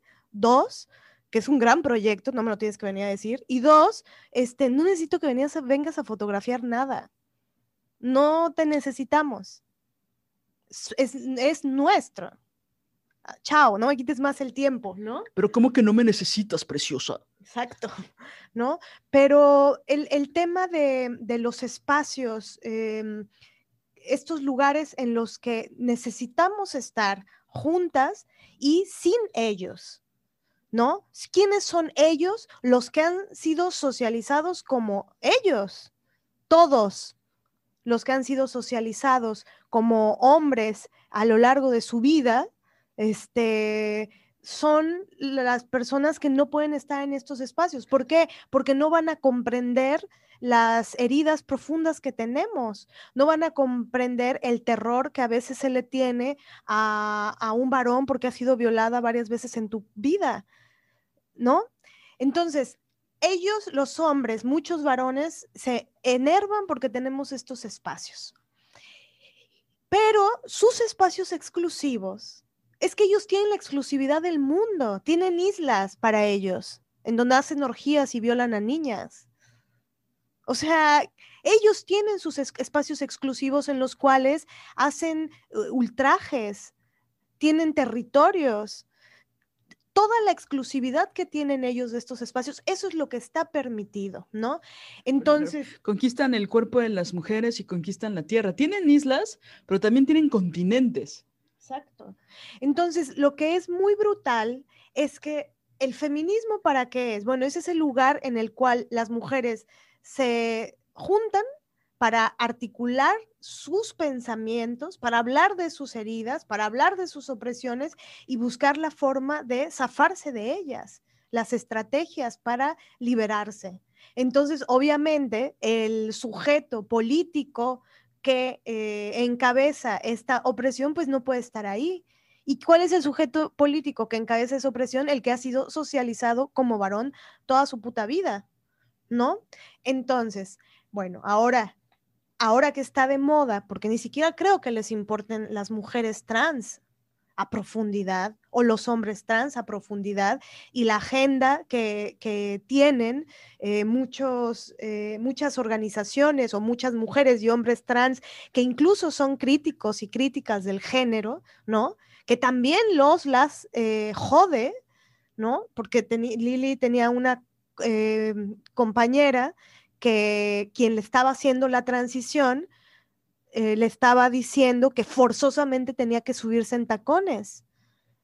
¿No? Es así como, entonces no puedes transicionar y decidir ponerte un pantalón de mezclilla y unos zapatos de piso, porque no, eso no es una verdadera transición. Eso es puro género, eso es puro patriarcado, es pura mierda, ¿no? Entonces, ¿qué pasa? Yo lo que he observado de, esta insistencia de muchas eh, compañeras de que los varones estén en nuestros espacios, bueno, es parte de la misma alienación, ¿no? Yo creo que es como, es esta, toda esta misoginia interiorizada de yo no puedo tener ningún espacio que sea para mí, solo para mí.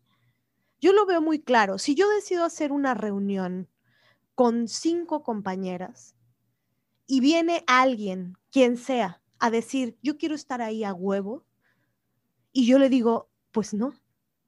Pues no, porque nada más velo cómo me lo estás planteando, ¿no? Esa persona me podría acusar de que la estoy excluyendo. No, no te estoy excluyendo. No te puedo excluir de un lugar al cual ni siquiera has sido invitado. Así de simple.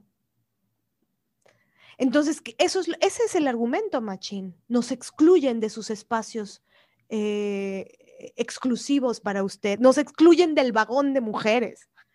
O sea, ellos se quejan de que, los excluimos de nuestras fiestas lésbicas de 30 personas y ellos nos excluyen del mundo. O sea, los excluimos. De la política, de los negocios, de los puestos de poder, de, de, de, nuestro, de nuestro taller de fotografía para mujeres y ellos nos excluyen de los puestos de poder donde toman decisiones. o sea, no, se molestan mucho de los talleres de escritura que hacemos, ¿no? Pero todas las letras son de ellos y los premios Nobel de literatura son de ellos. Y no, o sea, ¿quién chingados quiere un premio Nobel? ¡Qué hueva! Lo tuve Octavio Paz, lo puede tener cualquiera. ¿Qué? Bueno, lean la biografía de Elena Paz Garro, por favor, pero bueno. O sea, se apropian de todo. Y no podemos hacer nuestro pinche taller sin que estén sus pititos ahí. Me parece ilógico, pero oigan, ya se están saliendo mucho del tema esto que dice Mane está muy relacionado con lo que me pasó a mí justo en esta ruptura con, otras mujeres, ¿no? Em, este espacio lo pensé, lo diseñé y lo expliqué para que fuera de mujeres en casos de tal y de tal y de tal. Así fue desde un principio. Em, yo sé que una de las integrantes de este grupo era mucho más de integrar, incluir, pero entonces, ¿no? Y ella misma hacía como esas bromas de los ponis y los unicornios, porque la felicidad y el mundo. Y este, y eso está muy bien, porque hay espacios de encuentro, hay espacios de encuentro de luchas, hay espacios donde este, el LGB y, la lucha trans y la feminista y, muchas otras necesitamos, ¿no? o sea, viéndolo desde una manera de la imbricación de las opresiones, personas racializadas, personas marginalizadas, personas este, campesinas. Eh, vamos a necesitar unirnos en, varias luchas, pero este espacio era para nosotras. Y lo que me pareció hiper violento es que a mí me acusaran de querer que el espacio que desde un principio yo pensé exclusivo para mujeres, lo definiera como exclusivo para mujeres, que se me acusara de totalitaria por hacer eso. Es así, me revienta la cabeza y es un darbo así de diccionario, ¿no? Porque eh, pues, pues fueron, fueron golpeteos, fueron ataques internos muy continuos, muy, y me llevaron a un límite, y cuando puse mi límite duro, entonces soy una violenta, ¿no? Claro, pues muchas veces esas mismas prácticas violentas te llevan a, tomar algunas decisiones que sí son drásticas y entonces tú resultas ser la violenta ¿Qué? A ver, un momento. Pero eres la, eres la violenta porque tú en tanto mujercita no debes de poner límites. Sí, no, yo debí de haberme dejado pisotear, bota en cuello, besa cadenas. Exacto. Pero es que aparte todos los espacios tienen su, su acotación, ¿no? Es decir, incluso en un espacio feminista, eh, tampoco es que cualquier, cualquier, cualquier mujer puede estar ahí. Es decir, si entra una mujer a un espacio feminista que diga, este, perdón, pero todas ustedes son unas hijas de la, mierda porque abortan, a ver, a ver, el feminismo no solo es, eso lo dijo una feminista que voy a tratar de eh, investigar em, bien quién fue quien lo dijo, porque no es una frase mía, pero era algo así como, el feminismo no es un sentimiento, no es me siento feminista, es acciono. ¿Y qué es accionar feminismo? Bueno, si no sabes, pues ponte a investigar y ponte a leer, porque ser mujer no te hace feminista, ¿no? Como dice Adriana Guzmán, ¿no? O sea, el feminismo no es que somos un grupo de amigas, esto es un movimiento político.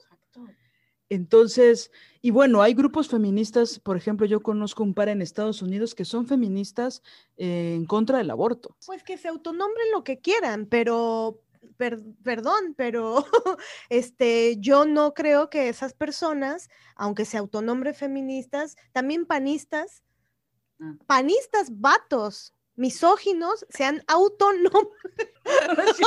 claro, claro. Sí, providas que se autodenominan, ¿no? Que se, que se identifican como feministas. El oxímoron, cabrón, ¿no? Este, sí, o sea, lo que yo quería decir es, ¿qué estás diciendo, Marianela? Que las mujeres que están en contra de otras mujeres y en contra de que decidan sobre su propio cuerpo no son feministas, o sea, con toda la ironía que eso lleva, ¿no? sí. Sí, o sea, y, creo que da mucho miedo decir eso. No, para mí no, no eres feminista. Si estás en contra del aborto, si no estás en contra de la explotación de las mujeres, de la explotación del cuerpo de las niñas, si no estás en contra de eso y si no accionas para revertir eso de una u otra manera, perdón, te puedes autonombrar lo que quieras, nube, pero no eres eso quiero tener otra, otra, participación, porque también otra, otro suceso, otro evento que me sucedió en, esto que, acabo de salir, que para mí fue bastante tortuoso, bueno, que sigo saliendo, la verdad es que todavía no estoy en mi zona, em, pero justo por, por personas que se identifican como algo que no son, no practican, no tiene ninguna congruencia ni lógica y que resulta absurdo, este, también da miedo hablar de la agenda feminista. La agenda feminista está en contra de toda la explotación de los cuerpos de las mujeres, llámese prostitución, pornografía o, este, o alquiler de vientres, ¿no? Así yo lo entiendo, así lo entendemos muchas, incluso feministas liberales que a veces pueden llegar a em, eh, tener algunas posturas un poco más tibias, entienden que hay un problema por ahí y, esta misma mujer que me estaba tachando a mí de totalitaria fascista e impositiva, este, Mussolini, me decía que cómo me atrevía yo a hablar mal, mal del porno, si el porno a ella le enseñó tantas cosas, el porno no puede ser tan malo, si a mí me enseñó posturas sexuales, ¿por qué criticas el porno? ¿No? Entonces, justo esto, ahí está el darbo, las, las violencias no siempre son evidentes. Muchas veces nos voltean la perspectiva, nos voltean el argumento, eh, se pierde el centro, se pierde la crítica, se pierde el por qué estamos aquí, para qué, para quiénes. Se pierde todo, ¿no? Se diluye en un mar de confusión y de autoidentificaciones que ya no tienen mayor sentido y que, y que va eh, muy, muy hacia la crítica de lo neoliberal, woke, progre, cool. Eh, que de pronto no nos estamos queriendo dar del peligro que representan estas posturas eh, que nos voltean la narrativa, porque nos ponen en peligro a nosotras mismas y a nosotros mismos y a nosotras mismas, porque también para el, colectivo trans es un, es un peligro que volteen así las narrativas. Sí, ahora pienso que ahí la, la distancia es teórica. ¿no? Es decir, eso es evidentemente un feminismo liberal, ¿no? Es una de las corrientes que defiende el BDSM, que defiende la pornografía, que defiende la prostitución, o bueno, perdón, este, el trabajo sexual, que así le llaman, eh, y bueno, el feminismo radical está, eh, lo que busca es la abolición del género, de la pornografía, de la prostitución, y ahí esa diferencia teórica eh, crea el gran abismo y crea las grandes guerras eh, sobre el sexo, ¿no? Que vienen desde los hace décadas. Es decir, esta, esta ruptura entre feministas está dada, está historizada. Y es el mismo problema que tuvieron hace no sé cuántos años son, 60, es, son, los, son las mismas problemáticas que estamos teniendo ahora y que no ha habido conciliación, ¿no? Ahora, pienso que, que hay cosas que sí pueden unirnos, ¿no? En, pero lo que es gravísimo es que no se acepte un no. A mí eso es lo que pienso de base. Si tú dices, oye, aquí en esta casa nos vamos a reunir estas tres amigas porque a nosotras tres nos violaron cuando teníamos 13 años. Y si alguien me dice, pues yo no estoy de acuerdo totalitaria porque solo ustedes tres, le diría, pues vete a la mierda. Nos vamos a reunir nosotras tres porque se nos hinchan nuestros seis ovarios, ¿no? Y al final, ¿qué hacen los reaccionarios o las reaccionarias? ¿Qué ha hecho el PRI toda la vida? Utilizar las palabras revolucionarias, cooptarlas, por ejemplo, el solidaridad del PRI, o sea, que, que manoseó y ensangrentó esa palabra, ¿no? Eso es lo que hacen los reaccionarios, cooptar las palabras, las narrativas revolucionarias y ponerlas a jugar a su favor. Entonces tú ya ves una panista. ¿Estás hablando del el borrado de las mujeres? Exactamente. Sí, ¿no? ¿Manda?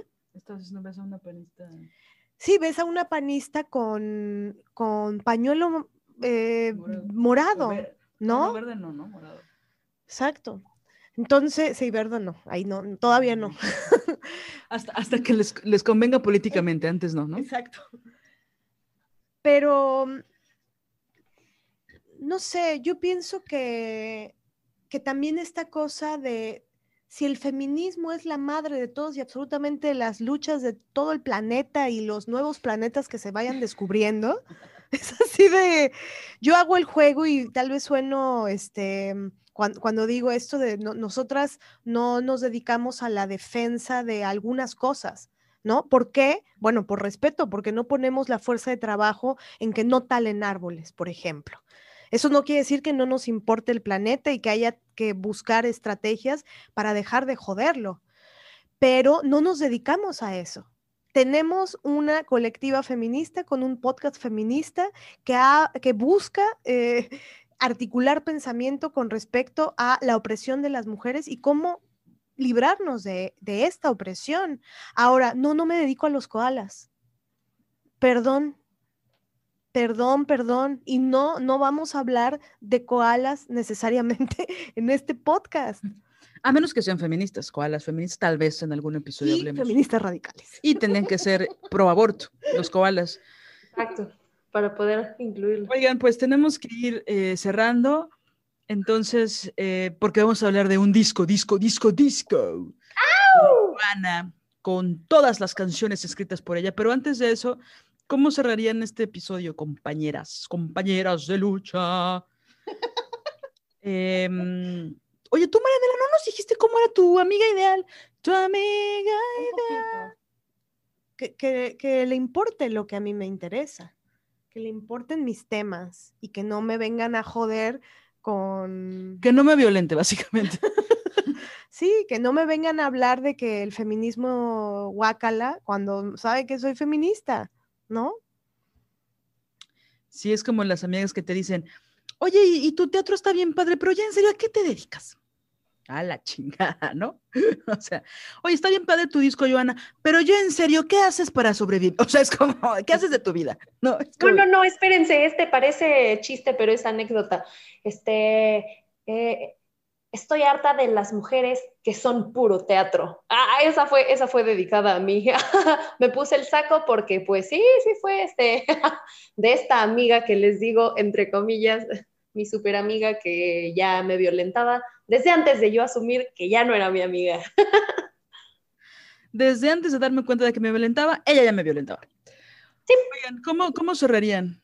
¿Cómo, qué, qué, qué dirían para no sé si sintetizar, pero sí para, para ir cerrando este tema.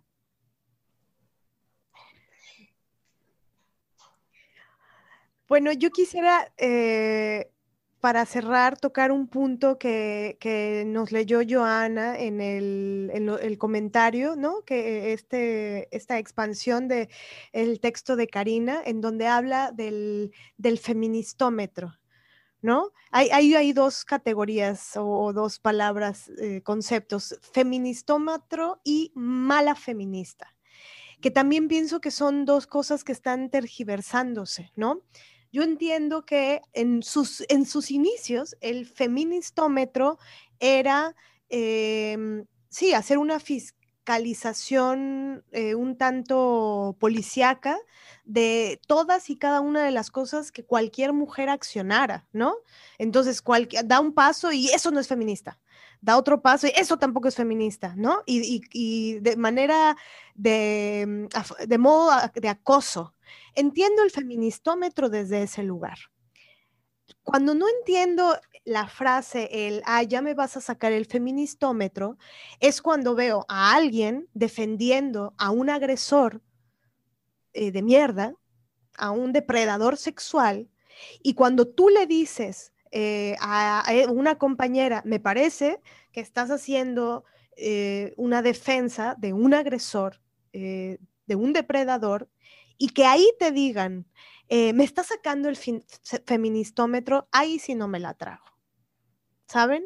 O sea, pienso que es justo ahí es voltear el concepto a tu favor. Es que también hasta un macho nos puede decir, ya me sacaste el feministómetro. Bueno, si es feminista, no, no es cierto. ¿No? Entonces siento que es lo mismo con lo de mala feminista. A ver, perdón, pero si violas a un alumno de 15 años, este, eres una violadora.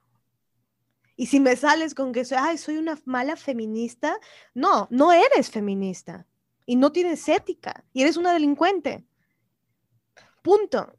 Es que, y creo que ahí es donde viene el asunto de la, de la ética. A veces no se trata de feministómetro sí o feministómetro no. Se trata de si está siendo ética o no está siendo ética, si está siendo justa o no, si estás cometiendo un delito o no lo estás cometiendo. Pero bueno, para no ser punitivistas, porque también te monón con, con eso, ok, dejemos de lado los delitos, pero ética, ¿no? Oye, si el señor es un agresor y tú lo estás defendiendo a capa y espada, eh, pues claro, aquí el feministómetro, ¿por qué va a salir? Porque es evidente que si eres una defensora de violadores, pues se pone en duda tu feminismo.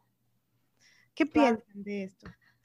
Ay, yo pienso que, que, que, esto que estás diciendo es también todo un tema muy, muy importante. Claro que al inicio ninguna quiere que se le saque el feministómetro, porque cuando uno va aprendiendo es un proceso duro, es un proceso de mucha autocrítica, pero sí llega un punto en el que una se hace bien, güey. Entonces, hay que desarrollarse una ética, una piel gruesa, una capacidad de autoanálisis y autocrítica para decir, este acto que estoy haciendo no es feminista. Podrá ser ético, porque a lo mejor nada más consiste en rasurarme las piernas, ¿no? Lo que sea, vaya, pero yo decido, ok, este acto que no es feminista no me hace una mala feminista, ni me hace una mala persona, ni me hace una traidora de lo que sea. No, simplemente lo estoy asumiendo así por esto y esto, ¿no? Eh, eh, pero, pero no, irse, no irse por la vía fácil de decir, porque me gusta y ya, porque tenemos que entender que a todas nos han querido convencer de que nuestra opresión nos encanta. Entonces, poder cuestionarnos, a topar fondo y sin miedo, es algo que también tenemos que desarrollar y no es porque la otra nos esté atacando. Muchas veces eh, me dijeron, ¿no? Como no saques el feministómetro con cosas que yo estaba analizando en mí misma, en mi vida cotidiana. ¿Por qué crees que yo te estaría juzgando a ti si tienes novio o no me vale? Yo te estoy hablando de yo, cómo lo aplico en mí, porque para mí el feminismo sí es una cuestión de evaluarse en actitudes y en hábitos y que yo decido hacerlo así en mi vida, ¿no? no, no yo no te estoy juzgando a ti. Pero sí, sí es algo que... a mí últimamente me han, me han sacado el feministómetro para justificar sus putadas, ¿no? Y yo digo, órale, ya se puso de moda esto, ¿no? O sea, de gente que hace cosas que no son precisamente éticas, ¿no? O que quieren meter en sus discursos sobre un escenario que pues son más machines que cualquier otra cosa, pero defienden sus obras como feministas. Y entonces cuando yo trato de cuestionar y decir, oye, está bien para tu obra, está hermosa, pero sí está un poquito machina, ¿no? Tu, tu discurso. Y me dicen, ay, me está sacando el feministómetro. Y es como, no, solo estoy evidenciando que tu discurso es muy machín y tú estás vendiendo tu obra y capitalizando tu obra como feminista. Todo bien, güey, si tú quieres hacerte de tus pesitos y tus centavos con, con el tema mainstream, como dice Marianela, del feminismo, pues bien, o sea, vive y deja morir, como decía Paul McCartney. ¿Eso lo hace un hombre? ¿Cómo? ¿Eso lo hizo un hombre? No, lo hizo una mujer. Ah, perdón, perdón. Dije, no, es que eso no puede ser feminista. perdón, no, ya, señores, ya no les saco de los hombres, ¿no? Que hacen para, con las obras feministas. Pero no era una mujer, y entonces eh, sí se me dijo, me está sacando el feministómetro. Y es como, no, lo único que estoy diciendo es que tu chiste es muy machín, como toda tu obra, pero tú estás diciendo que es feminista, entonces aguas. ¿no? Porque tal vez estás diciendo, haciendo una apología de algo que supuestamente estás criticando. Entonces, como no tienes una base teórica, me preocupa que estés defendiendo lo que se supone tendrías que estar cuestionando. Ah, me está sacando el feministómetro. Yo, a la chingada. O sea, pareciera que no podemos decir nada, ¿no? Pero entonces, en todo caso, qué cabrón, ¿no? el planeta. ¿Cómo? más Lilianas en el planeta. Ya es, sé. Que es que estamos muy acostumbrados también a aplaudir como focas lo que nos presenten como esto es feminista, bravo, sí, sí ha de ser. Hay que leer un poquito más. Hay teoría, de veras que sí hay base, no está hecho nada más por moda, hay mucho sí, El feminismo no nació en el 2016, se los juro. Si ya tengo una certeza en la vida, es esta. O sea, el feminismo no nació hace cuatro años. Sí, y, otra vez está bueno recordar el, maravilloso proyecto de Labris Editorial que están haciendo la recuperación de la genealogía del feminismo radical, haciendo traducciones de textos y, bueno, eh, editándolos, imprimiéndolos para, para que nos lleguen a todas, ¿no? Porque es, em, pues es necesario, en la medida de las posibilidades y de derechos que sí tenemos, eh, las que los podemos tener, em, bueno, hacer uso de ellos, ponernos a leer, a estudiar, a investigar. Y yo creo que en un lugar el feministómetro, eh, pues en este caso lo que tú hiciste, Liliana, era algo muy chido, ¿no? A mí sí, a mí sí me gustaría que si estoy creando una obra y de pronto tengo una escena y ustedes la ven y me dicen, manita, ¿qué querías decir aquí? Porque te salió misógina yo sí quisiera que me lo dijeran. De, hecho, creo que me emputaría que no me lo dijeran, ¿no? O sea, que, hubiera yo llegado al estreno y que saliera una crítica de, esa escena es misógina y luego ustedes me dijeran, pues es que sí es. o sea, no, pero ¿por qué no me lo dicen? Porque teníamos miedo de que nos sacaras el feministómetro, ¿no? Exacto, es miedo de que la otra te diga, eh, me está sacando el feministómetro. O miedo de que otro te diga eres una fascista. Ya no me digas eso porque tiemblo, Mufasa. Oye, Joana, pues ahora sí ya tenemos que cerrar porque nos van a apagar la fotocopiadora y nos van a cerrar el changarro. Este, ¿qué onda, qué onda con tu disco? Te voy a entrevistar como conductor de Televisa. Ok, pues te cuento. tu disco? ¿Cuál balada romántica? Bueno, pues fíjate que este EP de cuatro canciones eh, son tres canciones que escribí en el barco, porque han de saber que anduve trabajando en un barco y que cae la pandemia y que me quedo atorada ahí, ¿verdad? Pues me puse a componer. Y una de esas canciones la escribí cuando tenía como 17 años, se llama Tal como quiero. Y habla de algo que en ese momento yo no podía denominar como colonialismo, racismo, clasismo, pero era algo que estaba viviendo en mi escuela, que era súper, o sea, el TEC de Monterrey, ¿saben? O sea, era como, ¿por qué tu banda canta en español? O sea, no entiendo. Y entonces había como, como un odio hacia lo propio, hacia las morenas, eh, o sea, estaba de moda pintar. Lo bueno que eso es que eso ya, eso ya desapareció. ¿Perdón? Lo bueno es que eso ya desapareció, el tech ya cambió y ya no son así. Lo bueno es que ya, la, verdad, si te soy bien honesta, he visto una cultura muy distinta, pero yo estaba en el auge de, no, yo creo que ya hasta se les había bajado. Creo que cuando empezó todavía eran mucho más eh, copiones y lamebotas de la cultura hegemónica, específicamente la estadounidense. Eh, y a mí era algo que me sacaba mucho de onda, ¿no? Porque pues yo no crecí como que esté haciendo muchas diferencias de, de quién es gorda, quién es flaca, quién tiene piel clara y oscura y tal. Este, no me refiero que no me diera cuenta de que existía el racismo, no, más bien no me daba cuenta de las dimensiones que eso tenía. Eh, y bueno, pues escribí esa canción que se llama Tal como quiero a mis 18 años, donde digo, pues así me gusta como soy y qué. Eh, la otra canción se llama eh, A todo color y básicamente es una canción entre amigas que, que te animan a salir de, del, de lo gris, de la tristeza, del sentir que estás atrapada en un lugar de donde nunca vas a poder salir y, te enseñan que sí, que sí, afuera tú ya conoces y ya has sido libre y puedes volver a ser libre en cuanto quieras, mamás, salte, escapa de ahí, ¿no? Este, mm, otra canción se llama Suelta, híjole, viene mucho al caso. Eh, esta vino por una decepción amorosa y es un mantra, esa, esa canción es un amamacho al corazón para, soltar todo lo que ya cerró un ciclo, todo lo que ya cumplió su función y soltamos y agradecemos. Y esta canción que, que voy a presentar ahora con ustedes se llama La Mirada. La Mirada la hice para Jenny, es una fotógrafa que amo y que esta canción también la extendí a todas las eh, mujeres que luchan por otras mujeres y que hacen cualquier eh, cuestión visual ah, para las pintoras, diseñadoras, cineastas, para ustedes, mujeres que hacen teatro, para todo lo que es visualmente estimulante, porque a mí es algo que me conmueve mucho. La fotografía, lo que me em, apasiona y me admira, y, y pues es una canción para ustedes, porque están luchando desde lo que saben hacer a través de la mirada. Genial. Mm, pues ahora sí que vamos a escucharla y nada más quiero decirte, Joana, que admiro mucho este proyecto tuyo.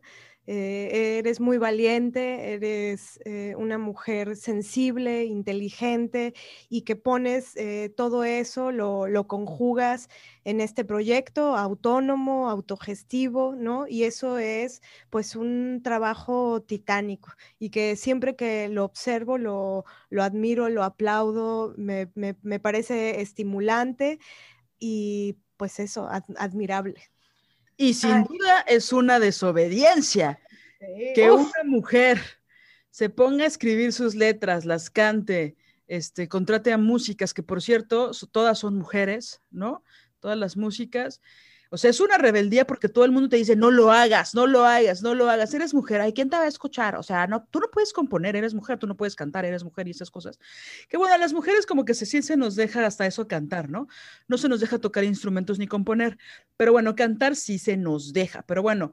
Joana, en tanto rebelde y talentosa, decide hacerlo y, y, de forma autogestiva y autónoma, ¿no? Como dice Mané. Entonces, bueno, como es una gran desobediente, este, este, invitada. Y bueno, pues escuchémosla, ¿no? ¿Algo más que nos quieras decir, Joana, del disco? ¿Dónde lo pueden encontrar? Este, tus redes, ¿cuánto cuesta?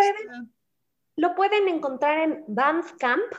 Bandcamp, eh, estoy como Joana Domínguez y también tengo una página de Facebook que se llama Joana Domínguez. Y sí tengo algo más que decirles, que es un honor haber estado con ustedes, que las admiro muchísimo, que son las desobedientes favoritas, las amo, amo que existan. Muchas gracias por el regalo de ser. Mm, muchas gracias. Lo sabemos, Joana, muchas gracias. no es cierto. Oigan, en las publicaciones que haremos, en las publicaciones que haremos, vamos a poner los links, ¿no? De, de, de dónde escuchar el, el disco. Muchas gracias. Me voy a aventar una frase súper original. Acaba de salir del horno su disco. Entonces, para que puedan comprarlo, gozarlo, gozarlo escucharlo y... Estreno mundial, inédito. Y escucharlo con la feminista de confianza, ¿no? Bueno, muchas gracias, Joana. Gracias, Mané. Nos escuchamos pronto. Solo por hoy, solo por hoy, solo por hoy. Compren el disco de Joana, carajo.